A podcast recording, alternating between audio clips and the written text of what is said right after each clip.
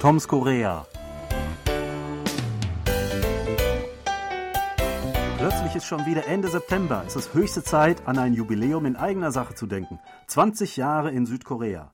Genau genommen bin ich im Juni 2002 erstmals nach Korea gekommen, gegen Ende der Fußball-Weltmeisterschaft der Männer 2002 in Südkorea und Japan. Meine Frau ist Südkoreanerin und ursprünglich kamen wir nur als Touristen. Sie war länger nicht mehr zu Hause gewesen.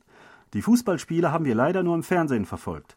Trotz Hochsommer gefiel es uns aber ganz gut und auch ein bisschen aus Neugier sah ich mich nach einer Arbeit um und fand auf der Webseite des Deutschen Arbeitsamts gleich eine interessante Stellenausschreibung als Deutschlehrer an einer koreanischen Oberschule.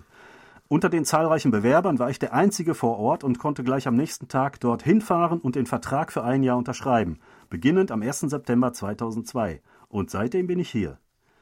Sebastian, du bist ja noch läng länger hier als ich. Äh, du kommst schon vor der Jahrtausendwende, oder? Nicht ganz so lange. Es war kurz danach. Es war ähm, Februar 2000.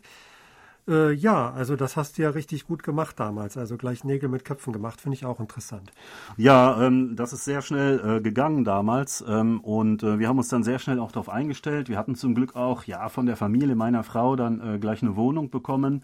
Ähm, die erste war allerdings ein bisschen weit weg von meiner Arbeitsstelle. Ähm, ja, in Gangnam war sie. Da haben wir ein halbes Jahr lang gelebt. Da musste ich mit der U-Bahn jeden Tag anderthalb Stunden äh, hin und wieder zurückfahren dahin. Ähm, also ich hatte damals sehr viel U-Bahn-Fahren-Erfahrung und äh, das zum Beispiel hat sich ja sehr geändert in den letzten 20 oder sogar noch äh, mehr Jahren. Ne? Damals gab es noch so Papiertickets, die man noch an Schaltern vorher kaufen musste und die irgendwie abgestempelt wurden oder so. Ich weiß gar nicht mehr ganz genau. Und ähm, es gab auch nicht diese ähm, an den Bahnsteigen noch nicht diese, diese Art Türen, die verschlossen waren und erst aufgingen, wenn die Bahn kam, sondern es war alles offen. Äh, ja, ähm, ja, damals sind auch einige Leute äh, an den Bahnhöfen ähm, äh, vor die Züge gesprungen. Deswegen hatte sich das dann ja auch geändert. Deswegen wurden ja auch die Türen eingeführt. Genau, also an diese Tickets kann ich mich auch noch erinnern. Die steckte man auf der einen Seite rein und auf der anderen kam die dann raus, gestempelt oder irgendwie registriert. Ich hatte manchmal so Zehner-Tickets oder Monatstickets und das reichte dann erstmal. Äh, meistens bin ich nämlich mit dem Bus gefahren. Da benutzte man noch Bargeld. Äh, da habe ich wirklich noch jeden Morgen die Münzen und abends reingeworfen in so einen Kasten. Die sind jetzt mittlerweile auch abgeschafft in den meisten Bussen. Man macht das jetzt nur noch mit der Karte. Ähm, ja, das sind so Veränderungen. Natürlich hat sich noch vieles mehr verändert. Ja, auch äh, während der U-Bahnfahrt. Also damals haben geschätzt über 90 Prozent der Leute einfach nur geschlafen, weil es sonst nichts zu tun gab. Dann gab es am Anfang von U-Bahn-Stationen immer solche gratis ähm, Zeitungen, wo irgendwelche ähm, Headlines über, keine Ahnung, P äh, Sport meistens, ein bisschen K-Pop, ein bisschen Politik, Wirtschaft und so weiter, alles auf Koreanisch. Aber ich habe mir auch mal so eine geschnappt und einfach immer durchgeblättert und äh, auch versucht, das eine oder andere zu verstehen. Einige haben also diese, diese Gratiszeitungen Zeitungen äh, in den äh, U-Bahnen gelesen und dann immer oben auf die äh, Hutablage gelegt und dann am Ende der Fahrt kam meistens irgendein Typ vorbei, der die dann alle eingesammelt hat. Genau, das war für manche war das wirklich äh, der Lebensunterhalt, äh, diese Zeitungen einzusammeln. Das haben die nämlich dann wieder verkaufen können. Das ist wirklich verschwunden. Also niemand liest mehr Zeitung in der U-Bahn. Also ganz selten sieht man da jemand mit einer Zeitung. Alle gucken jetzt auf ihr Handy und äh, dementsprechend liegen auch keine Zeitungen mehr irgendwo rum, gelesene. Ja, ähm, mein Bruder äh, war damals auch schon in Japan und äh, ab und zu haben wir uns mal unterhalten und verglichen. Also da war es zum Beispiel üblich, dass sich die äh, jungen Mädchen, Schülerinnen äh, sehr oft äh, geschminkt haben äh, in der U-Bahn. Das habe ich allerdings nie erlebt bei uns. Ähm, bis dieser Trend gekommen wäre, dann kam nämlich schon was anderes, nämlich MP3-Player. Plötzlich hatten alle Leute so einen MP3-Player um den Hals hängen, an irgendeinem so Band und äh, dann natürlich auch während der U-Bahnfahrt äh, das gehört, ähm, bevor ähm, die Player dann äh, ins Handy integriert worden waren.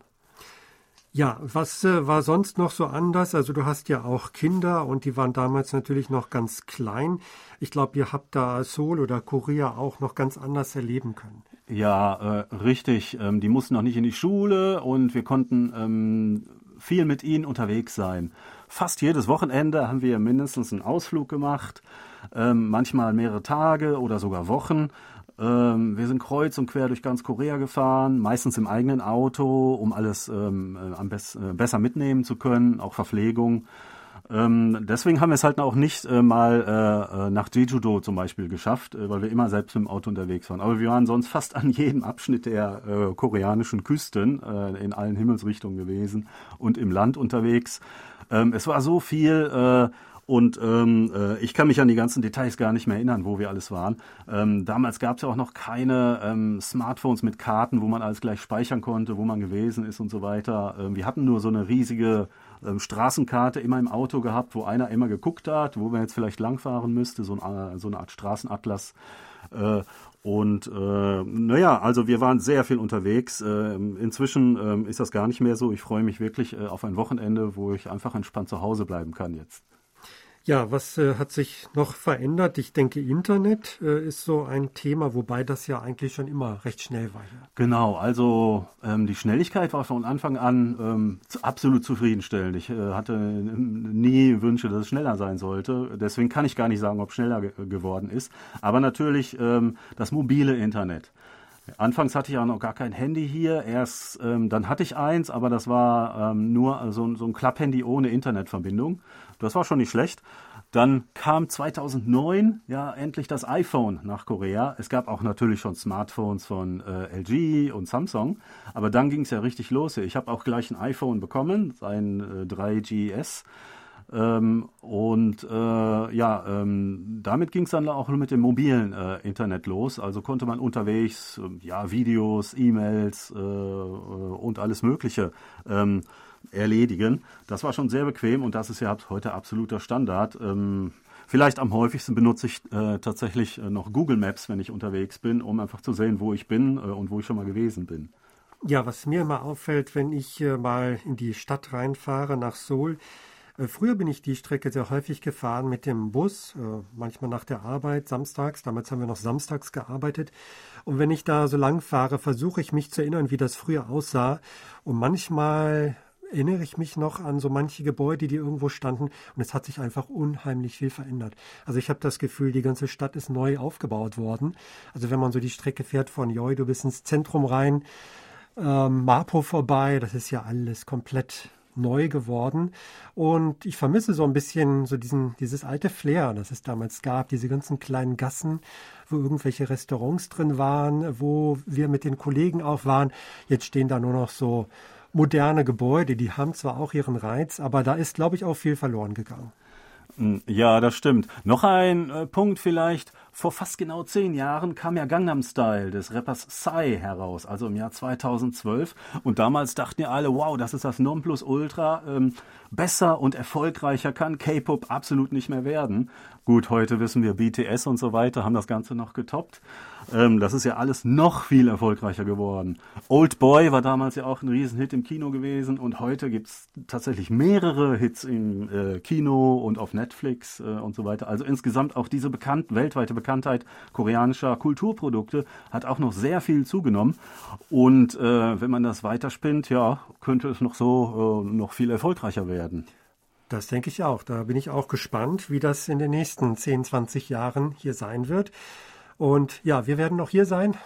Ja, auf jeden Fall. Wir sind sehr gespannt, wie es weitergeht und wünschen alles Gute bis nächste Woche. Thomas Kuklinski-Reh und Sebastian Kratzer. Auf Wiedersehen.